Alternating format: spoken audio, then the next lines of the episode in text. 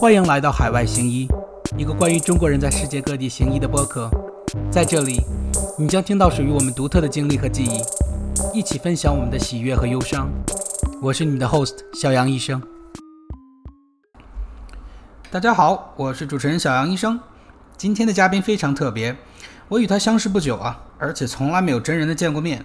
他最吸引我的就是其独特的成长经历了。他的名字叫做山鸡哥。别听名字，感觉好像野性十足。山鸡哥其实生活中是一个温文儒雅的骨科医生。那么我们废话不多说，有请山鸡哥介绍一下自己。Road music。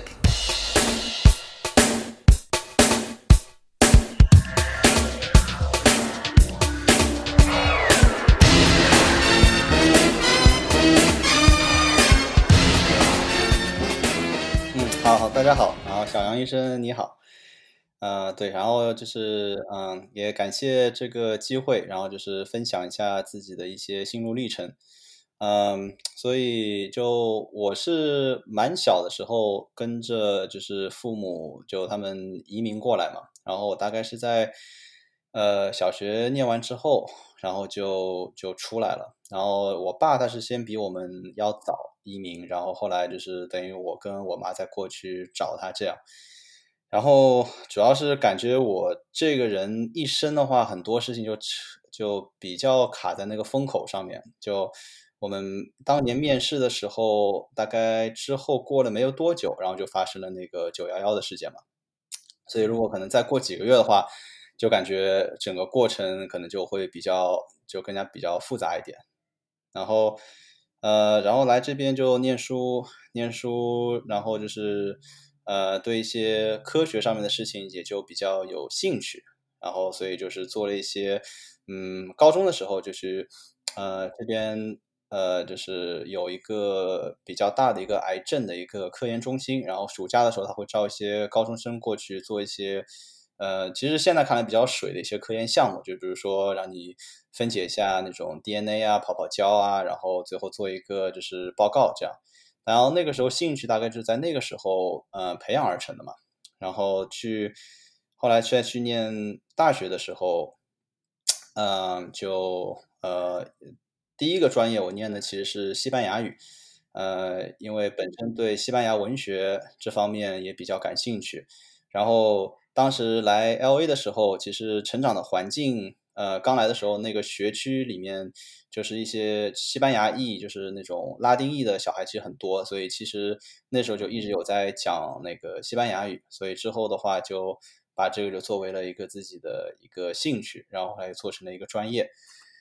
呃，然后大概到第二年的时候，呃，因为这边你要去医学院，你要上那种 pre med 相关的课程嘛，呃，所以一些生物化学，然后。当时我在跟 counselor 聊的时候，他说：“哎，你已经选了这么多课了，你只要再上三门课，你就可以拿一个 biochem 的学位。”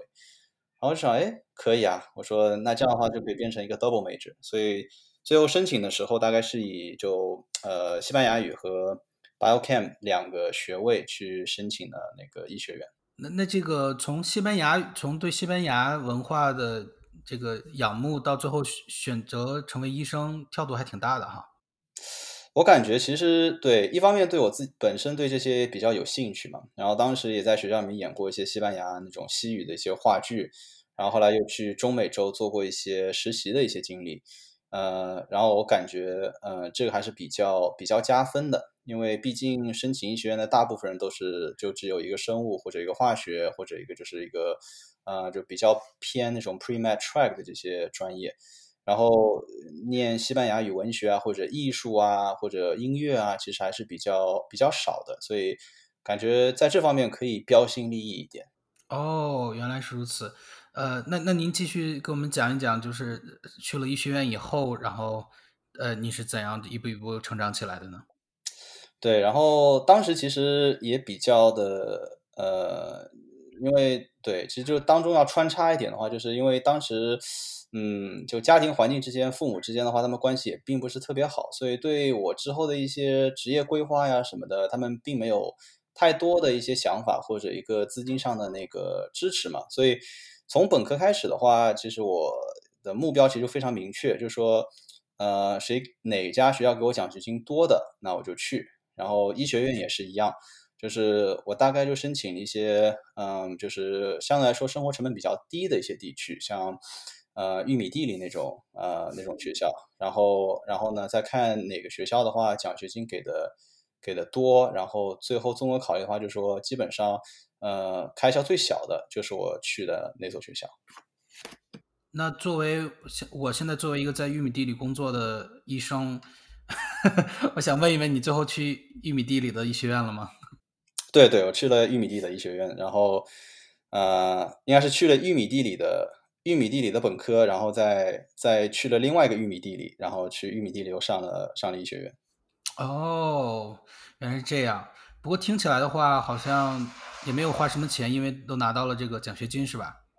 对本科的话是这样，因为当时是拿他拿了他一个校董事会的一个奖学金，但是就大家也知道，就美国他们这个大学的学费就像信用卡公司一样，就每年它是会不断往上涨，但你的那个奖学金是不会往上涨的嘛。所以就是其实就到第一年、第二年的时候还好，然后第三年、第四年的话，它其实还会有一个一年几千的这么一个缺口。不过当时在学校里面的话，也有呃就是在校的一些工作，所以也可以就是。呃，比较，嗯，就是弥补一下这边的这就是这些金钱方面这么一些差距，呃，然后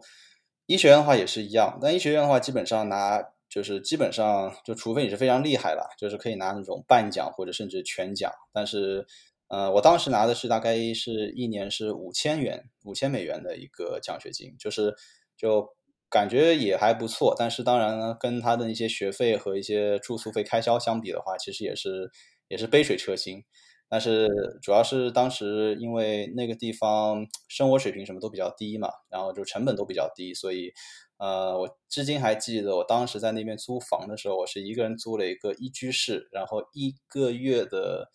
一个月的租金大概是四百七十五美元。哇，这么便宜！对对，然后。而且还包水，然后，然后在那边我大概那个待了一年之后，我又去和当时就认识人多一点，我就去跟另外一个就是班级同学，我们就合租了一下。然后合租之后的话，就大概只要一个月只要三百三十多块，然后其实就蛮划算。哇，这个这个真是性价比太高了。那不过听起来五千块钱好像也 cover 不了呃医学院的学费。那请问一下，你当时有贷款吗？对，有贷款，呃，所以就是因为是本地的一个身份，所以就可以申请一下这些政府的一些助学贷款。然后它这个助学贷款的话，基本上是没有限制嘛，就是上不封顶的那种。所以如果像有些，嗯，前期投入成本比较大的，像一些牙医的话，就他们贷到就是过百万，那都是有可能的。嗯，然后我的话，对，过百过百万，哇，对对，因为。牙牙医学校，像我认识的朋友的话，他们比如说你要去南加州的几所牙医学校，那边成本就比较贵，然后加上学费的话，可能一年的开销费用可能就是要七万到八万，所以如果四年全部带带这些的话，那至少就是就将近可能就将近五十万，就是包括生活费的话就要带进去。那有些特别是那种拖家带口的啊，像这种美国人他们结婚的比较早一点，有家里有两三个小孩的话，那带的就会比较多很多。呃，那那问一下，这个贷款的话，因为因为听起来好像是您就是主要的 primary residence 是在这个加州，然后再考的大学，对吧？对对。那相当于您去玉米地的话，你就不是以州内的学生，是以州外的学生身份入学。如果我因为我不是在这边读医学院嘛，如果我没有记错的话，应该州的医学院都会对州内居民的话是有优惠的，然后对州外的话是有另一个价钱。你有发现类似的现象吗？有，但是要看每个州的，嗯，就是政策都不太一样。像比如说像中西部的一些玉米地的话，它就为了吸引人口留在这边，他可能就说，哦，你只要在这边，呃，待了一年以上，就哪怕不是以工作为性质，只是读书的话，只要你有一个这边的地址，然后一年以上，他就可以帮你算成那个州内的居民，呃，来考虑就是学费这样的事情。然后，当然，我觉得性价比最高的那还是一些，比如说，如果有本地身份，然后又是德州居民，那德州的医学院其实在美国的性价比是非常高，因为他们就真的可能，我记得我那个时候的，他们整个一年就包括学杂费、生活费加在一起的话，也就可能就两万美元。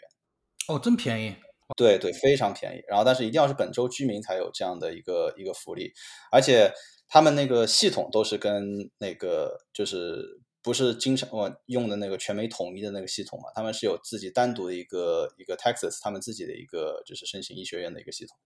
哦哦，这样，呃，所以所以 OK，那我问一下，你当时毕业的时候，就是在你医学院毕业的时候，呃，包括你还有你周围的同事。大部分人都贷款大概在什么样的一个 level 呢？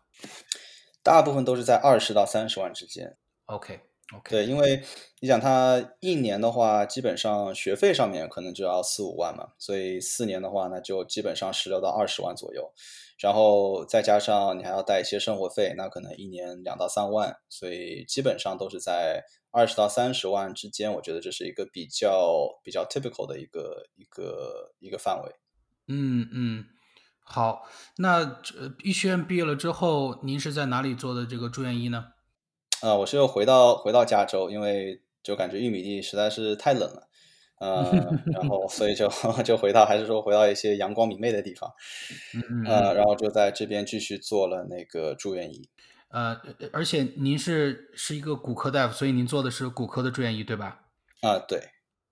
那我我能问一下，为什么选择成为了骨科？也成为骨骨科的住院医，而不是成为什么呃影像科呀，或者是麻醉科或者内科、外科之类的。对，因为呃这边就要穿插一个小故事嘛。然后因为一开始其实我一直是比较想做急诊室医生，然后可能是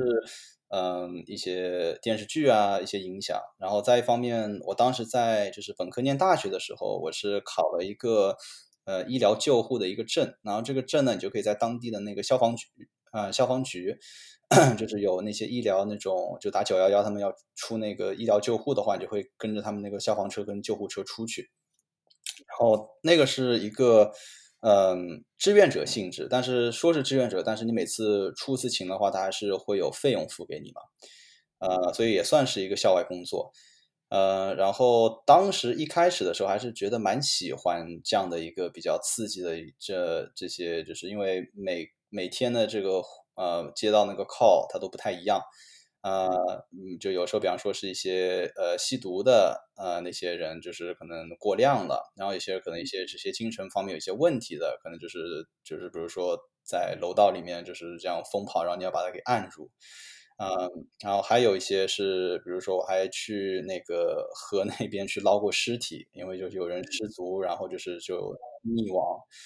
然后大概大概就是有一天，大概那那天正好是冬天嘛，然后冬天那边又下雪，然后反正那一次的话就感觉特别的凄惨，就从早上大概五点钟开始，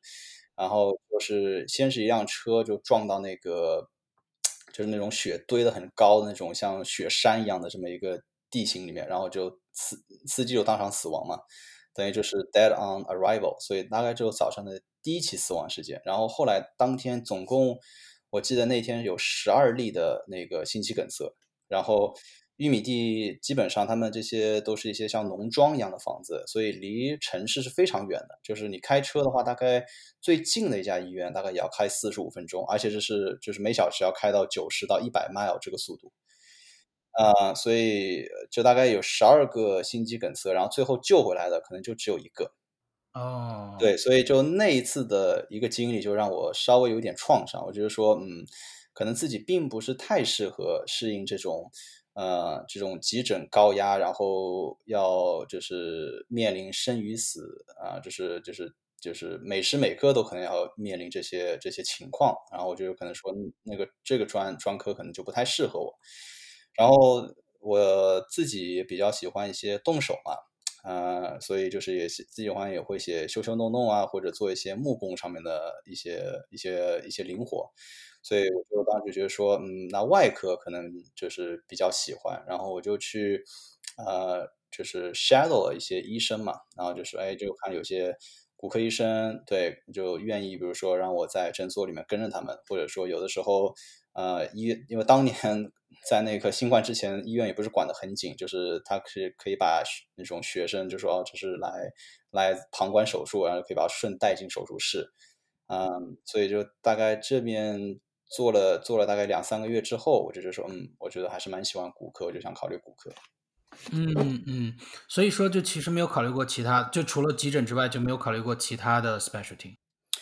嗯，就可能纸面上想过，嗯，就比如说在一些论坛上面可能会看一下其他专科，呃，他们的工作状况是怎么样，然后他们的一个收入是怎么是怎么样，呃，因为这边不是有一个叫 Student Doctor Network 嘛，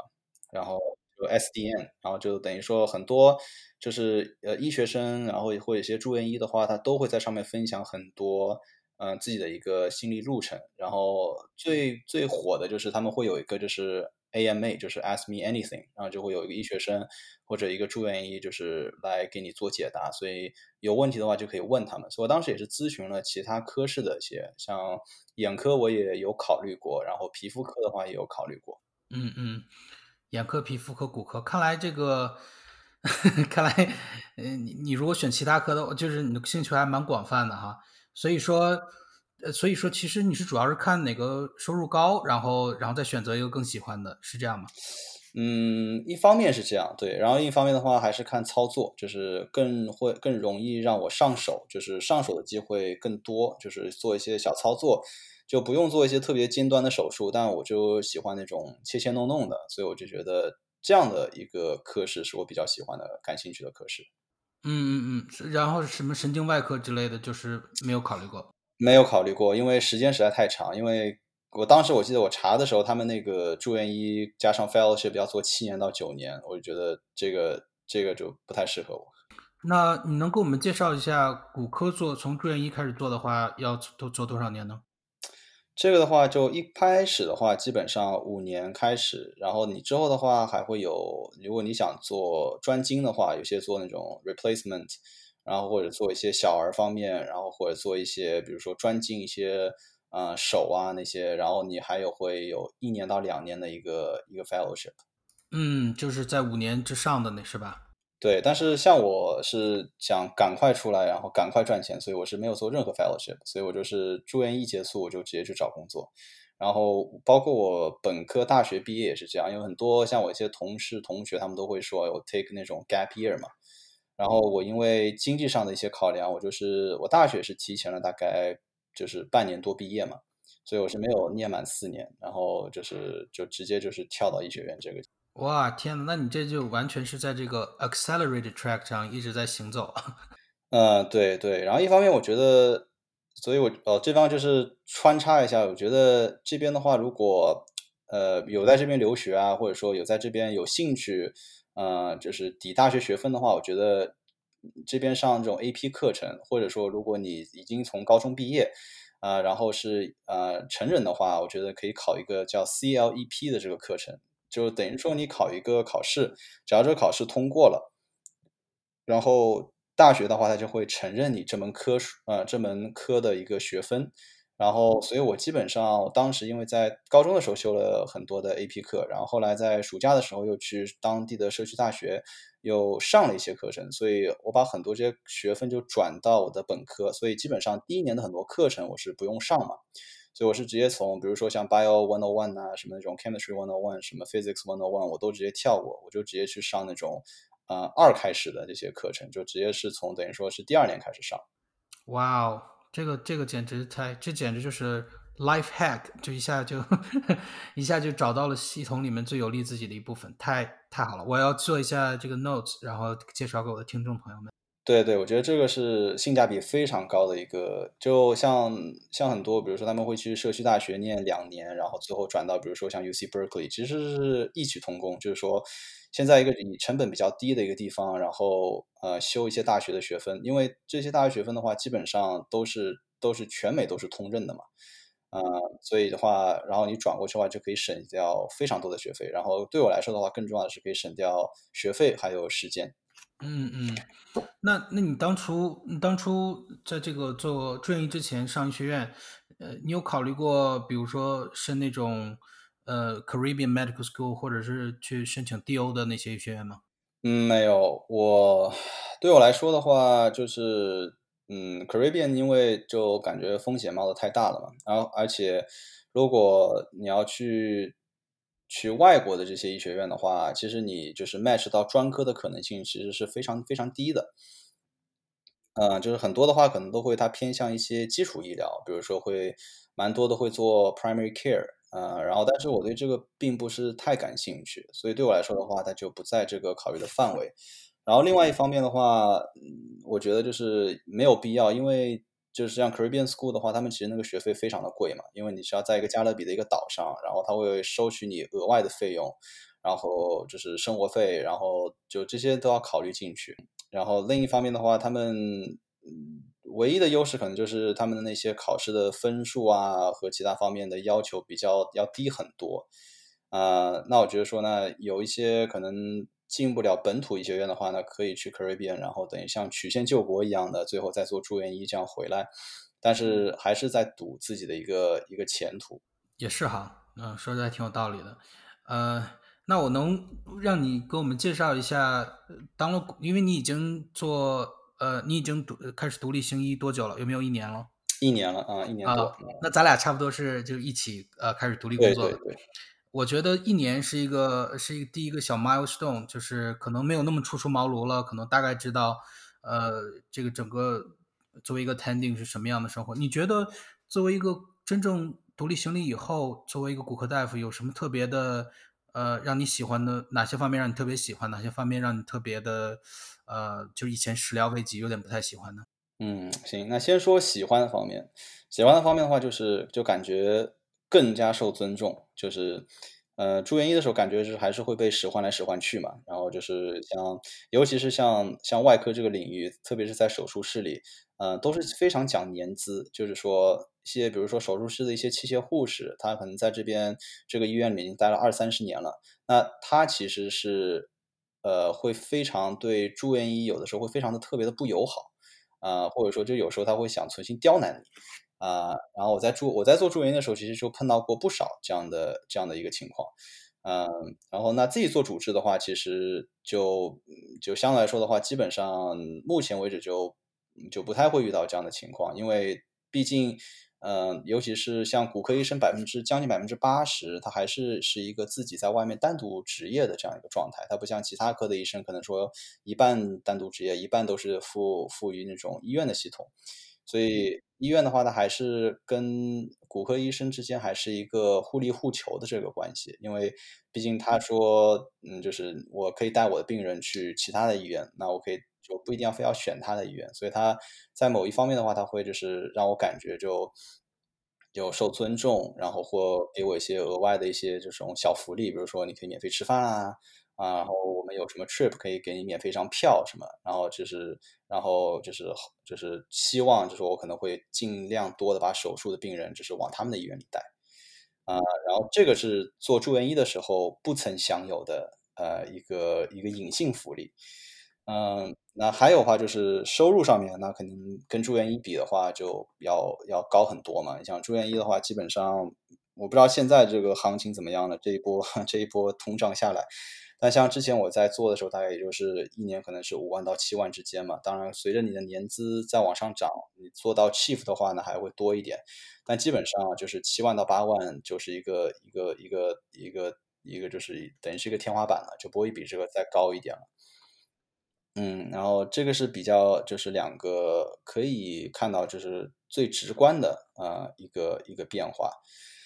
嗯，讨厌的方面的话，呢就是说自己的责任心其实就责任更加更加大了，就是不像住院医的时候，就是说，因为毕竟都是主治医生的病人，对吧？就你只是帮主治医生帮忙照顾这个病人而已。那如果真的要出什么事情的话，其实各种医疗责任风险呢，还是你的主治医生在在承担。嗯，那同样包括一些跟保险公司打交道。那像我之前做手术的时候，啊，那我就我就等于说，呃，做完了我就跑了嘛，然后就也就不用去不用去担心说，哦，呃，就是我要跟保险公司收费，我这个我这个手术我应该怎么怎么跟他们收费，然后我应该用什么 CPT 这个编码来跟他们收费，然后这个允不就是可不可以合不合规？然后这些其实是就是需要现在需要考虑到很多，其实这这方面这方面的一些一些东西。嗯嗯，呃，那好，那那因为刚才我听到了我最感兴趣的那个话题，就是因为骨科在这个 大家心目中很多人都知道骨科其实是在无论是中美还是世界各地都是收入最高的。然后你你提完那个住院医的收入之后，你就戛然而止了。我相信听众朋友们都觉得意犹未尽。那你能给我们介绍一下，作为您现在 practice 的话，骨科大概平均是一个什么样的收入水平吗？嗯，平均我觉得就是网上的一些数据还是比较符合实际，就可能是在一个 half million 这么就五十万美元这么一个范围。嗯，然后就是当然就是多劳多得。呃，像如果你工作时间更长一点的话，那可能会更高一点。那如果你和一些医疗器材公司有一些合作项目，比如说你设计了这么一个这一块钢板，或者你你有你有他们一个手术器械的这么一个知识产权，那可能你不用做手术，你每年从他们这边拿到的分红可能就有十万到二十万。因为像我一些。我的一些主治医生，我认识他们，就是就是就是就可能不用行医，就是每年都会有固定这么一块分红。嗯，那那既然收入这么高的话，平时工作累不累啊？累，因为时间还是挺长的嘛。因为手术的话，其实就不太吃得准，因为它有时候会长，有的时候会短。然后我不知道国内或者其他地方怎么样，这样自然至少在骨科来说的话，我们最讨厌的手术其实就是叫 hardware removal，就是说取钢钉、取取钢板。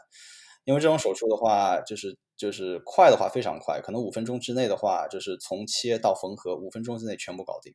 然后，但有的时候的话，就会有些突发状况，比如说，嗯，钢钉的那个螺纹打滑，或者说那个钢钉的那个那个螺丝头断了。然后就断在骨头里，然后你要取出来又取不出来，然后要雇各种工具，呃，然后就要敲那个骨头，然后这个手术的话，有时候可能会花三到四个小时，嗯，然后才会才会完成。啊，而且听起来的话，就是取这个硬件本身你也赚不了很多钱，是吧？是不是就又累又不讨好的那种？对对，嗯，对，就所以基本如所以如果是很快的话，其实还好。但就是，比如说你可以做到半个小时内完成一台，那你可能一天就会好可以排很多台这样的手术，呃，但是只要但是基本上我相信不会有一个医生会这么做，因为因为 Harry Wu 基本上他要么是第一台手术，或者是可能放在最后一台手术，因为他这个变数实在是太大了。是是，我我这点特别能理解，不是说我我会做手术或者怎么样，我我我是干内科的，我什么手术都不做，但是我对那种就是。未知性其实还蛮恐惧的，就是我感觉他对，就是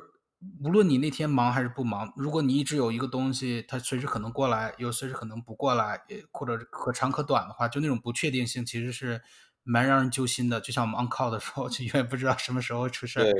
就挺挺揪心。那你平时是朝九晚五的那种工作方式吗？不是，我应该是属于，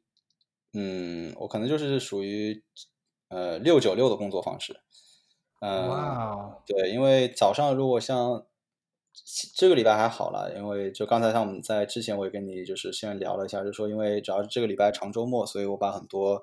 呃医院里的 console 都推了，然后该出院的也就出院了，所以医院里面现在基本上就可能就一两个病人在那边，然后也不用我去特别的特别的注意。但是平时的话，就可能说，哎，这个病人要做手术，可能明天要做手术，或者说这个病人昨天刚做完手术，你要去查房。那每天的话，我门诊的话，可能八点半、九点就要开始了。那之前的话，我就要去三家医院完成每家医院的查房工作，啊，所以这个的话就要可能起的就比较早。然后查完房之后的话，我再去再去就是门诊上班。那门诊上完之后。然后，如果当当时当天有门诊病人进来的话，那需要手术，那可能还要再安排加急手术在当天的晚上。哇哦，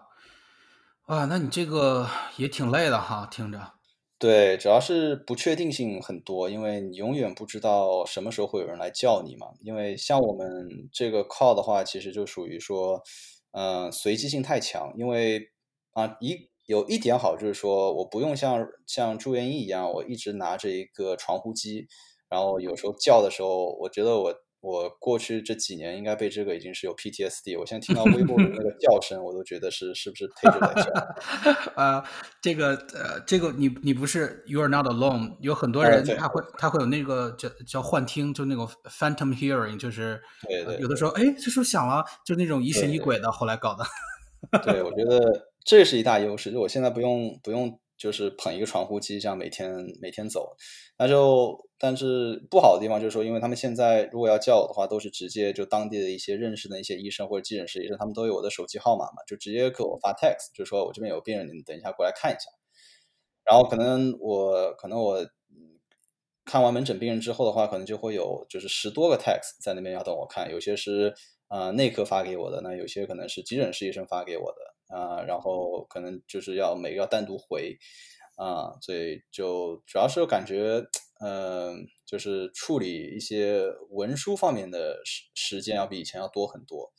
啊，特别是医院里面会给你发很多邮件，你要完成这个 training，你要完成那个 training。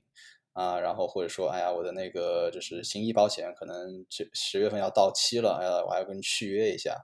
然后续的话还要跟再跟医院提供一个更新的这么一个一个行医保险的这么一个一个证明，所以就反正这些事情的话，每天就很细小的事情就堆加在一起的话，就感就感觉每天就时间上一定要规划的好，不然的话就真的会手忙脚乱。嗯嗯，这样，哎呦，那这个听起来。有的时候，如果赶上忙的时候，压力挺大的。嗯，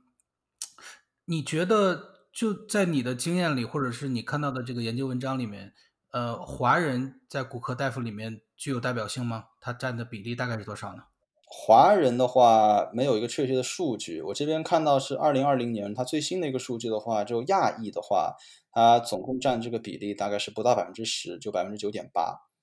嗯，对，所以就是，然后按我亲个人经验呢来说的话，就还是蛮符合的。那可能像呃加州这些西海岸的城市呢，可能会稍微多一点，那可能就会能会到百分之二十左右，但是也不会过半。嗯嗯嗯，你你你在你接触过的这个同事里面，还有就是你的认识的朋友或者你听说到的 case 里面，呃，有那种在国外读完专业医的那种 international medical graduate。最后成为骨科大夫的，你你你知道的多吗？我知道有一位，嗯，他是去了那个，他是去了那个，就是嗯，Ross，就是一个加勒比的一个学校念的。然后，但是就他的其实这个人生是比较比较有传奇了，嗯，就他其实是东欧的一个移民啊，然后就是之前也是在。就是等于是在东欧那边，他只有一份也是医疗相方面的职业，然后大概做到三十多岁之后，然后再出的国，然后在美国等于再从头开始再来，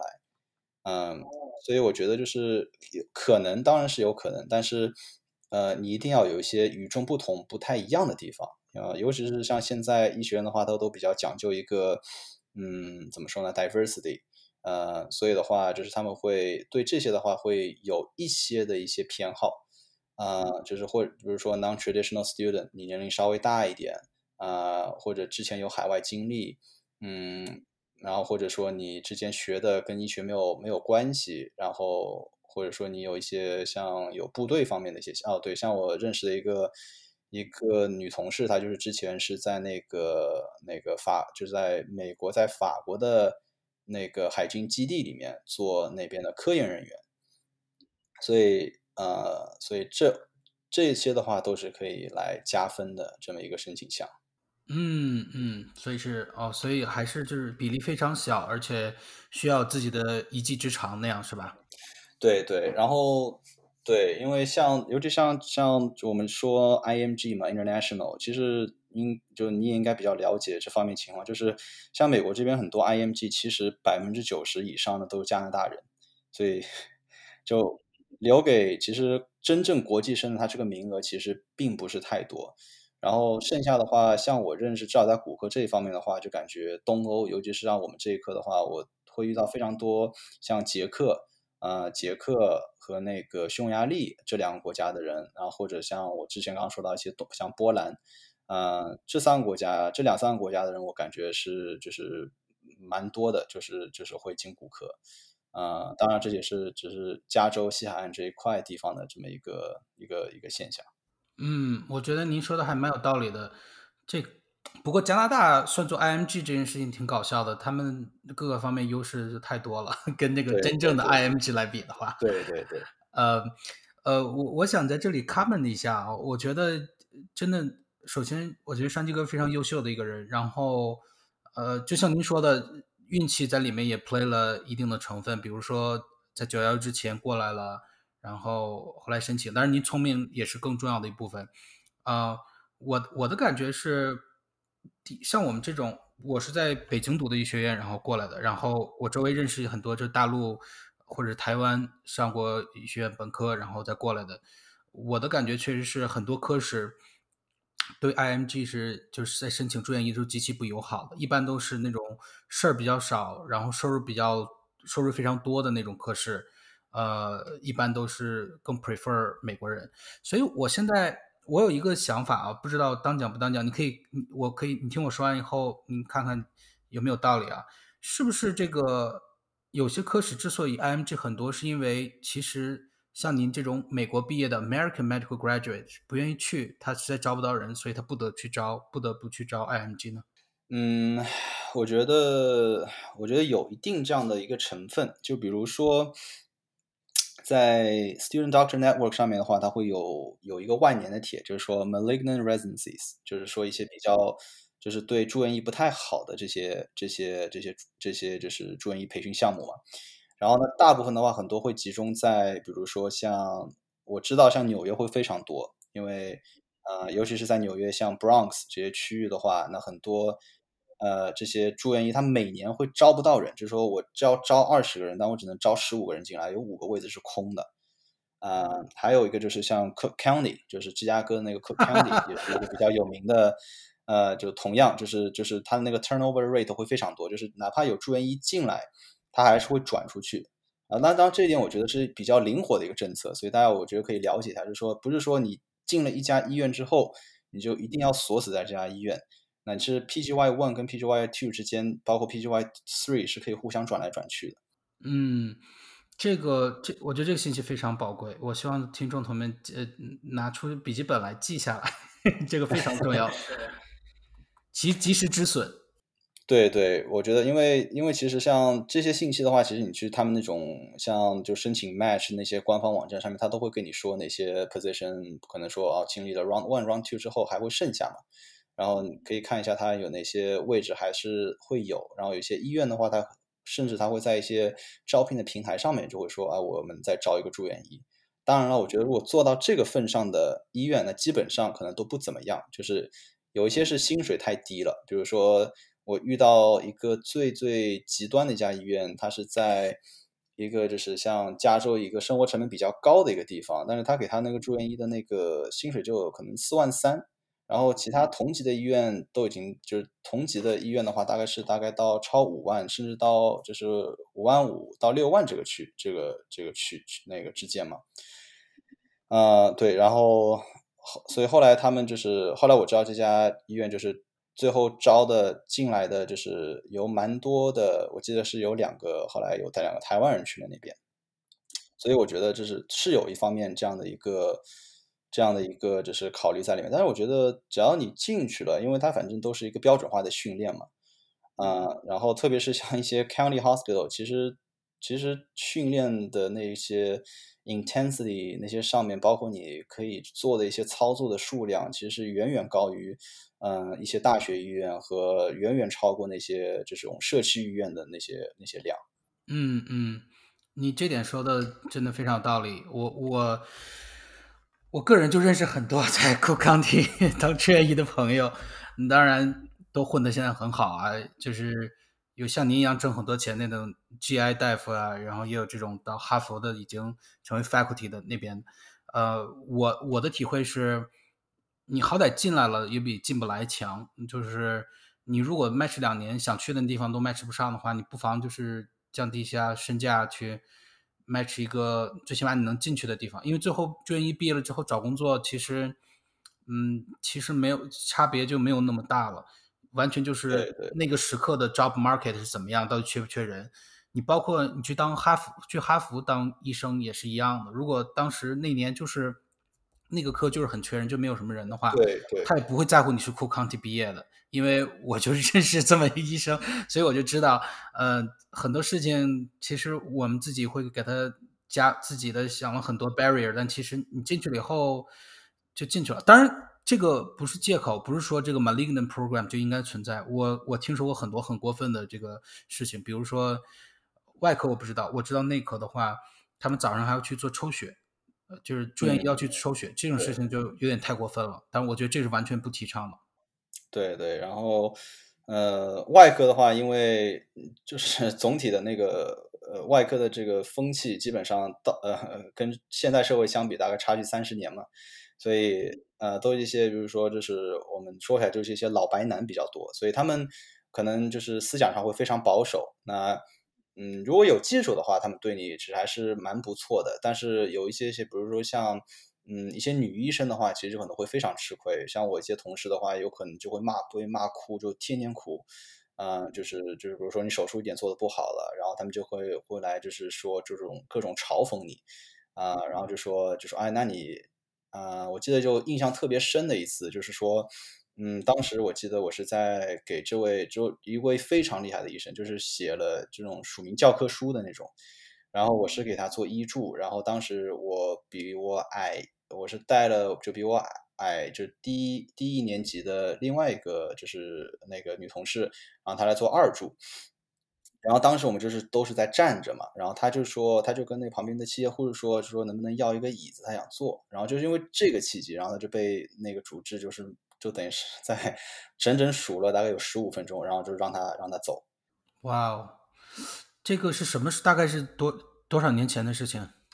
哦，这个就大概就可能就三三三四年前。哟，那这个嗯，这个主治大夫还蛮幸运的。万一这个女生一想不开去 Twitter 上搞个 Me Too，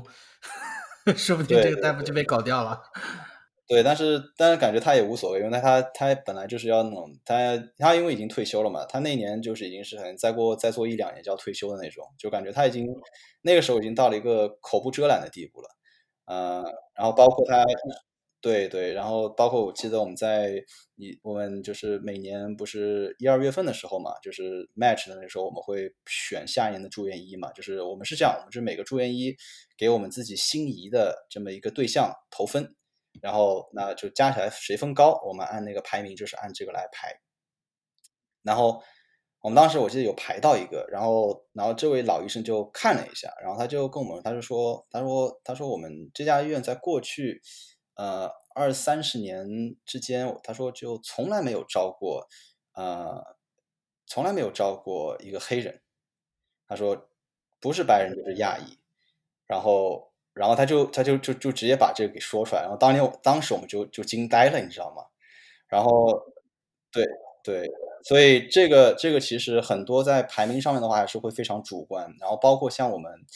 我不到不太清楚其他科室，像比如说像骨科的一些一些面试，呃，它其实是会非常变态的那种，就比如说让你一边做俯卧撑，一边一边就是问答你题目。呃，或者说就是给你给你一些那种嗯木工的材料，就让你做一个雕塑、雕刻出来，然后期间然后再问你一些题目，啊、就其实就是每一个其实都要细心准备，然后你还要再去看，比如说，哎，他这个我要去的这家医院这个 director 他是不是有发表过一些什么样的论文，然后他有没有署名过什么样的教科书，然后呢，你要把这个去了解一下，然后到时候的话跟他聊的时候，你还可以跟他聊一些说，哦，哎，我就是比如说这个手术，我当年读到你说的这个方法，我觉得很有意思啊。对 对对，然后但是之后其实它是一个比较面试，其实是我感觉是我应该是因为我没有经历过高考，那我觉得如果压力最大的话，那个大概就是我面试的这段时间，因为就真的就是要揣测这些每一个人你遇到的每一个人，就感觉那个时候就有点像。整个人状态就有点疑神疑鬼，就感觉我进了这家医院的第一刻起，从电梯开始，每一个人就是安排好的演员，就是来给我，就是来测试我的，你知道吗？哇哦，所以这个压力会非常的大。哇，这个压力真的很大。我我我认识，我有个学长在 Hopkins 做这个神经外科，他也是像我一样 IMG。嗯，他说他当初去面试的时候，就是他们神经外科面试是前一天晚上就是单去吃饭嘛，一般都有那种 pre-interview dinner，对吧？然后然后他们就会把找一些已经在那个里面的 resident 过去，就是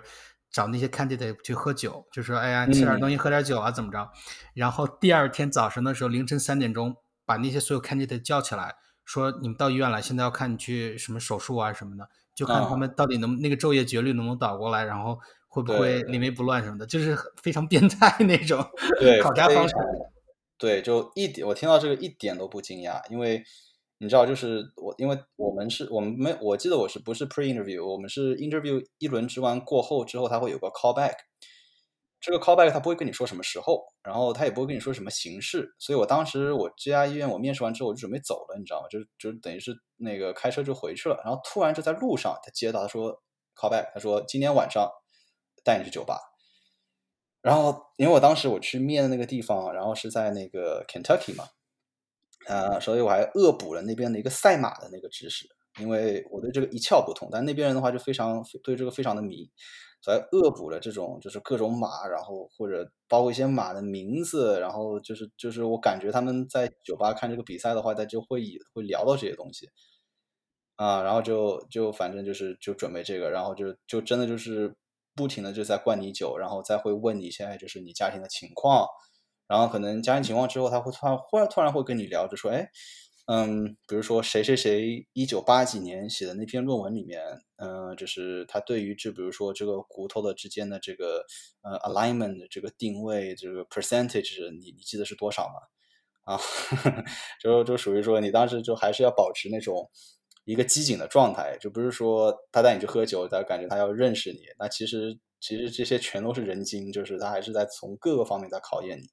哎呦，那这个听起来首先挺变态的，而且我觉得有点不太合理。你还没有做住院医呢，你在那里面，你可能读的文献啊什么东西，他他完全可以轻而易举的找出一个你不知道的东西啊。那这样的话岂不是很不公平？也不是，因为像骨科的话，它其实有一些有一些比较经典文献，因为这些是每一个呃，就可能说呃，就是你要知道的一些人的话，你是就是会会知道，就是说你说比如说哪些手术方面一些手术方案，当然你不用不用知道的很细，但是如果你在比如说在那边做个两三个月的这个轮转的话，他都会给你这么一个 article list。然后，因为基本上你去那个 interview 的那些地方，都是你当年做过像 extern 的这些地方嘛。就是因为像这边医学院第四年，不是说就是你每个月或者每一到两个月，你会去一家不同的医院，然后去做一个实习。然后你选的这些医院，就是你之后想想去做住院医的地方。所以这家医院，它之前它都会给你一些这样的阅读的任务。然后这些阅读任务呢，很多都是像 director 或者是那种 assistant director 他们自己选出来的，所以他就要考验你说你到底有没有念这些。哦，那这个就就合理多了，最起码他之前告诉你可能有这些东西建议阅读，看你有没有是不是有新人了，是吧？对对对对对。嗯，哇，说了这么多，呃，我又想回到一些最基本的东西，因为我我对这个骨科大夫。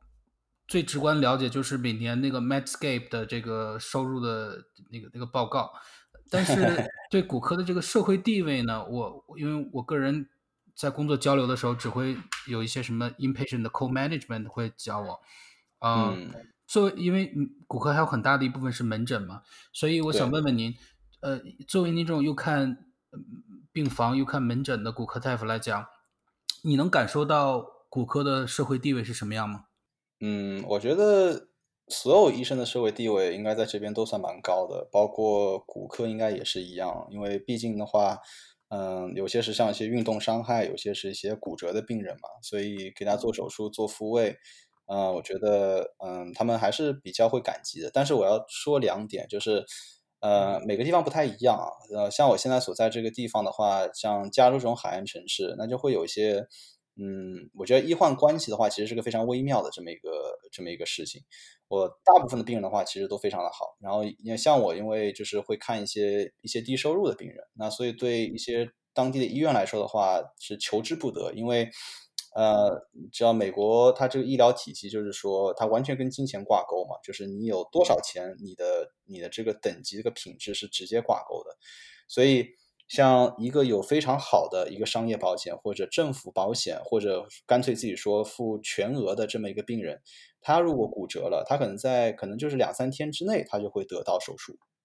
那如果是一个拿低收入，比如说像嗯白卡的这么一个病人，那很多医医生他因为他这个手术的这个白卡最后付的这个费用非常的低，所以他就不会收这些看这些保险的病人。那这些那可能说我在同一个呃五十个五十英里这么一个范围之内，我可以看的医生可能原来有二三十个，然后现在可能只有一两个。呃，然后很多时候啊就会安排不到手术，可能等了两三个礼拜都安排不到手术。我就看过非常多这些病人，就说，呃，就说我排了四个礼拜我才能看到你，呃，但我这个是这个这个骨折是四个礼拜之前就已经发生了，然后所以到那个时候再做手术的话，其实是跟一开始的手术骨折复位就完全不一样。嗯，然后然后这是一方面，但是我觉得这些病人的话，大部分都是会对你非常感激，就是说。就感觉说，我终于看到医生，然后终于就是有人可以来治，呃，来治疗我了，然后终于可以看到一个就是可以愿意接纳我保险的这么医生。那另外一个极端呢，就是一些在住那种海岸海岸线大 house 的那些，呃，非常富有那些病人，然后他们就是会有一些叫就是 entitlement，就感觉就是有一些有权有势。然后，比如说，我遇到过几个比较极端的例子，就是有一个有一位病人，他是等于说是一个跟腱的一个断裂，然后需要做手术。我说只要两个礼拜之内做都没有问题。然后他当他当时就回去了，然后他他的那个他的那个妻子，然后第二天就打电话给我们，他就说为什么不能，就是说今天为什么不能安排手术？他说他既然说。那医生今天要看门诊呢，医生还有其他病人在在医院里面，他给你安排是那个一个礼拜之后，那你就等到一个礼拜之后嘛。他说，他就跟那个直接跟我的前台就说，那 cancel 他所有的病人。他说，我们我们付给这个医生一万美元，我们把他这一个礼拜买下来。然后我就，然后当时前台就跟我说这件事，我就觉得说，哦，真的，真的是，真的是太，就感觉就是伤害性不大，侮辱性极强，你知道吗？他把自己当什么人啊？他以为他自己老几啊？对，但是这些这些病这些病人，因为他们一直就是享受这些有人给他们服务，这样，所以当时就是说，哦，我要什么，我赶快就，我马上就要就要就要到。因为像他们那些家庭医生的话，他们都是都是去看那种 concierge 嘛。对，所以对他们来说的话，你能给我们介绍一下什么是 concierge 吗？就是怕这个听众不太了解 concierge。对，concierge 就是呃，就尤其是针对就是家庭医生、基础护理，就是他们不接受任何的保险，他们只接受全现金的病人。然后他们的一个定位就是一些社会上比较高端富有人群这么一个定位。他们可能一年，他们就是所有的病人加起来，可能也就是可能七十或者到一百多个。然后每年对他们来说，他们是对每个病人收。一个年费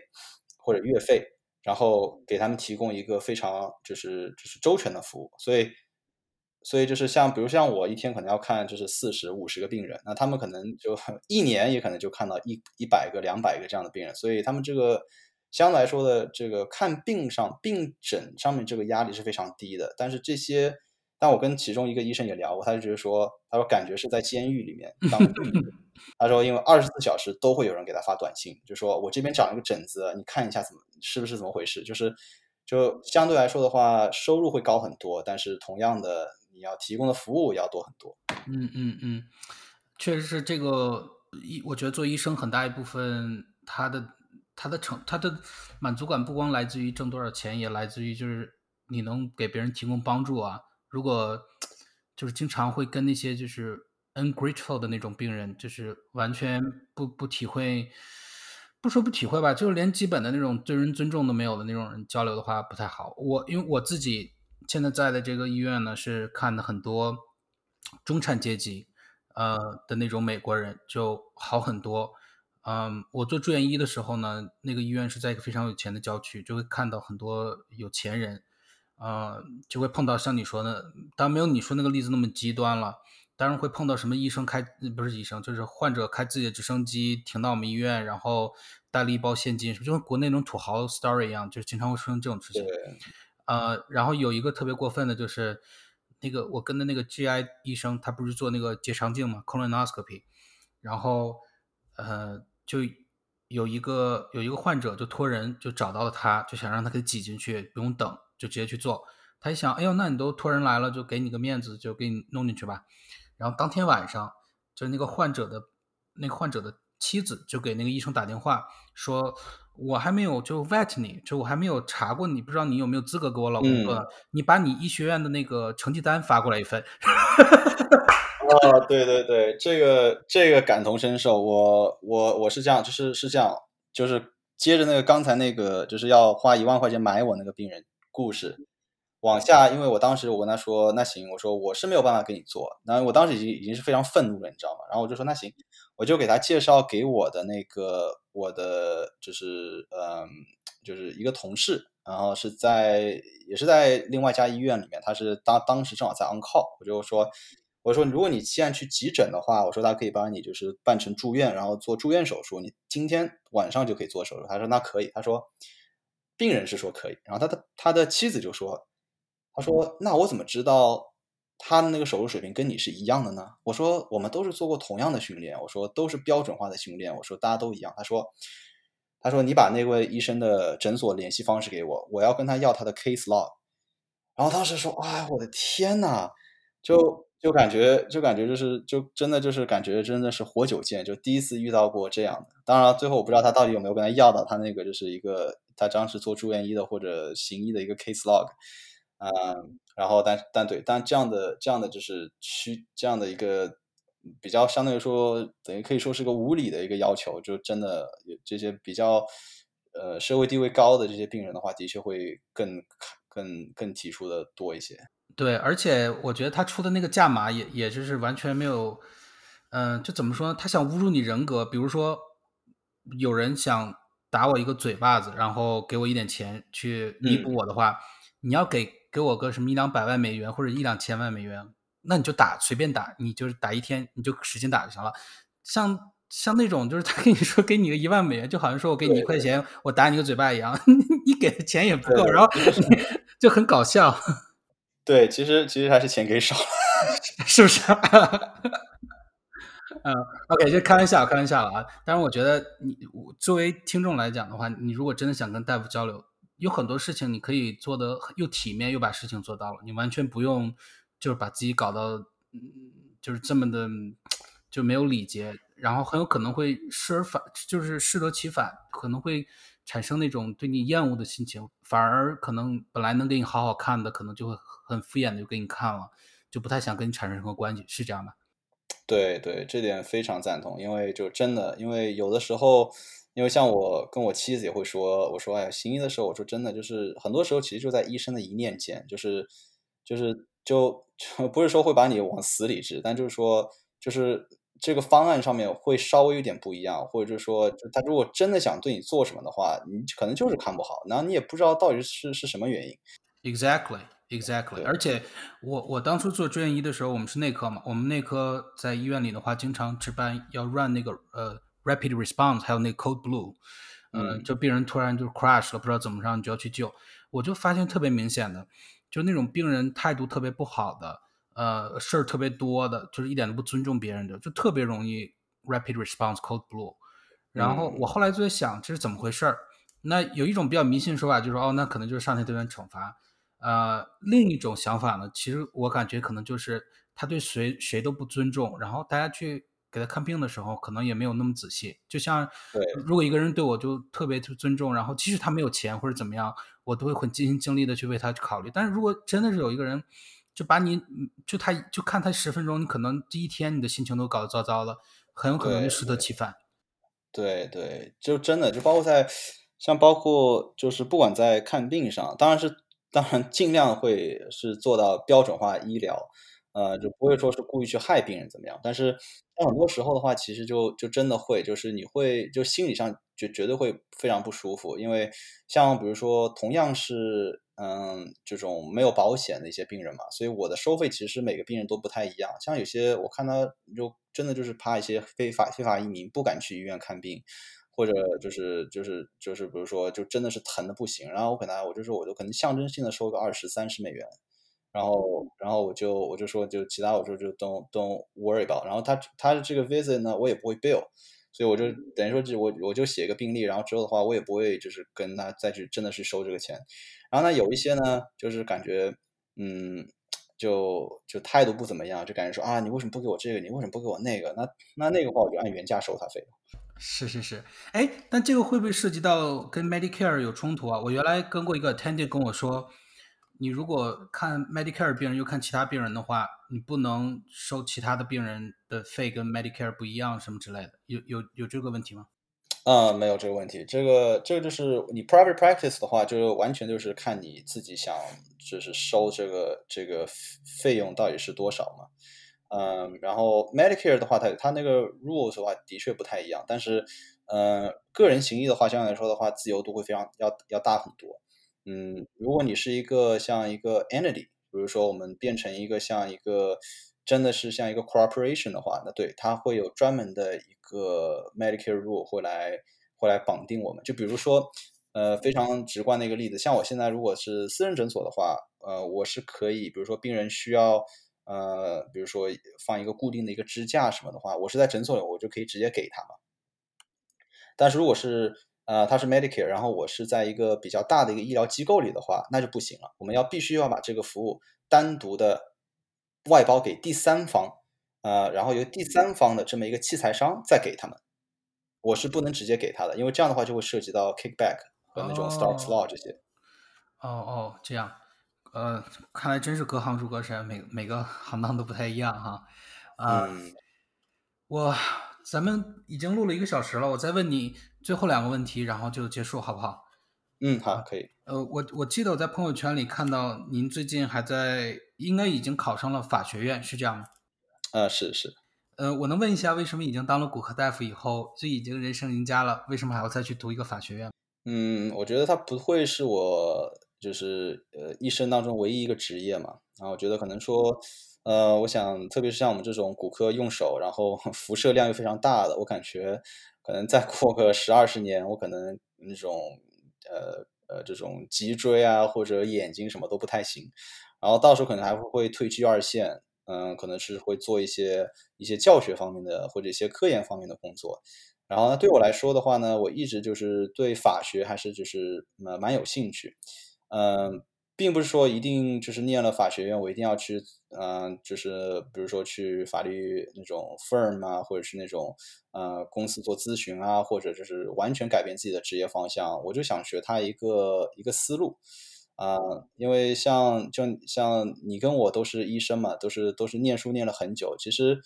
就是念书念久到最后的话，其实感觉就是就是学习一个学习的方法，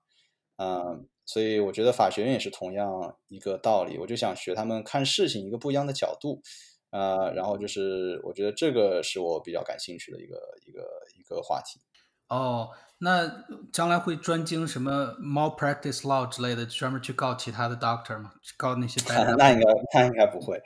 我如果 对如果有有专精的话，可能是会就是嗯，就是看一下，比如说像地产方面 real estate law 啊，或者这些。对，或者像 tax planning 啊这些可能会会就是研究一下。哦，那很好，那这样的话跟自己也也结合起来了，相当于不专门去做法律的话，就光给自己省税都可以 justify 才读一个法学院了哈。对对对，我主要对主要还是觉得就是嗯，就感觉学读念了这个的话，就感觉可能自己在写东西或者跟人沟通交流上面的话，可能都会不太一样。啊，就感觉还是比较期待，就之后会会有什么样的一个一个成果。我我我也很期待，我期待你读完法学院之后再采访你一下，看看这是不是会为人生观、世界观又不一样了。对，但是这个这个 bar 也不是非常好非常好考，嗯，所以尤其加州的 bar 哈，加州的 bar 最难考。对他像我这种 part time 的话，你要念个五年，然后之后再去考，然后再看吧，反正那是。就算考不上的话，我觉得感觉学个学一个思路还是还是有价值啊。而而而且第一次考不上也没什么，那个希拉里克林顿不就是没考上了，然后又那什么的嘛，所以没考上就没考上了，你照照样可以当副总统、国务卿什么的，不耽误你升官发财。对，对像那个像好莱坞那个像 Kim Kardashian，他也在考。OK，that's very good。嗯。到最后一个问题了啊！这个问题是我最近几期节目、最近几期节目里面，我问每一个嘉宾我都问的。那么，我希望就是尽可能的，如果你不介意的话，就尽可能的坦诚的告诉我。嗯，你这一路走来呢，你相当于在国内生活过，在美国生活过，然后也经历过这个曾经背负很多债务，然后上学，然后也是全美国、全世界的各地跑。呃，如果有什么事情你可以再做一次，你会做的不一样呢？会，我觉得我不会特别的赶。我觉得人生就像一场马拉松一样，因为我现在回顾之前的话，我觉得我最快乐的时候，呃，还是自己在海外旅游，然后一个人背包游行，或者是当地一些嗯那种呃中美拉美的一些国家里面做一些志愿役。我觉得这是我就是真的是最快乐的时候。我因为还去我还去泰国清迈做过那个医疗的交换，所以我觉得这个是非常。宝贵的人生经历，然后再让我选择的话，其实我会我会选择，可能说就是有我会选择就是有一个 gap year，或者或者有两年这个 gap year，因为当时我是我念完本科之后的话，其实是有一个机会，因为因为双语方面的优势嘛，是可以去那个在拉美的那个就是 WHO 那边做一个一年的一个 internship。我觉得如果时光倒流的话，我可能会去会去选择做，我可能就是可能现在可能会做完全不一样的事情。嗯嗯嗯，我觉得将来还是有机会的。呃，听起来你这个梦想还没有浇灭，将来如果财务自由了或者怎么样，我觉得还是有机会继续呃继续做出这个选择的。对对，但是我想就感觉就自己人生 就感觉前。前二三十年的话就非常的赶，就因为一方面的话就是经济方面嘛，然后就是的确有债务，然后可能家庭，特别是原生家庭的话，就可能对我来说也不会有特别大的帮助，然后就可能自己想为自己争一口气，所以就错过了很多路边的风景，然后就，然后现在稍微安定下来之后我再回顾的话，就是说，哎，其实。你知道，就是就真的就你三十二岁、三十三岁当医生，再跟你三十七岁、三十八岁当医生，其实可能呃长久来看的话，就也没有一个太大的一个一个区别。你就是如果你你五十岁、六十岁再回顾再看你之前人生的话，啊，所以我觉得如果再让我选择一次的话，我会就是 slow down，然后就是去呃去做更多的这样的一个旅行，然后可能就是了解一下各个国家不同的文化，然后。然后就是看一下自己就是喜欢的是什么，然后可能就真的我可能现在也不会当医生，然后可能就是说，嗯，在可能会在秘鲁的某一个地方做一个志愿者。嗯，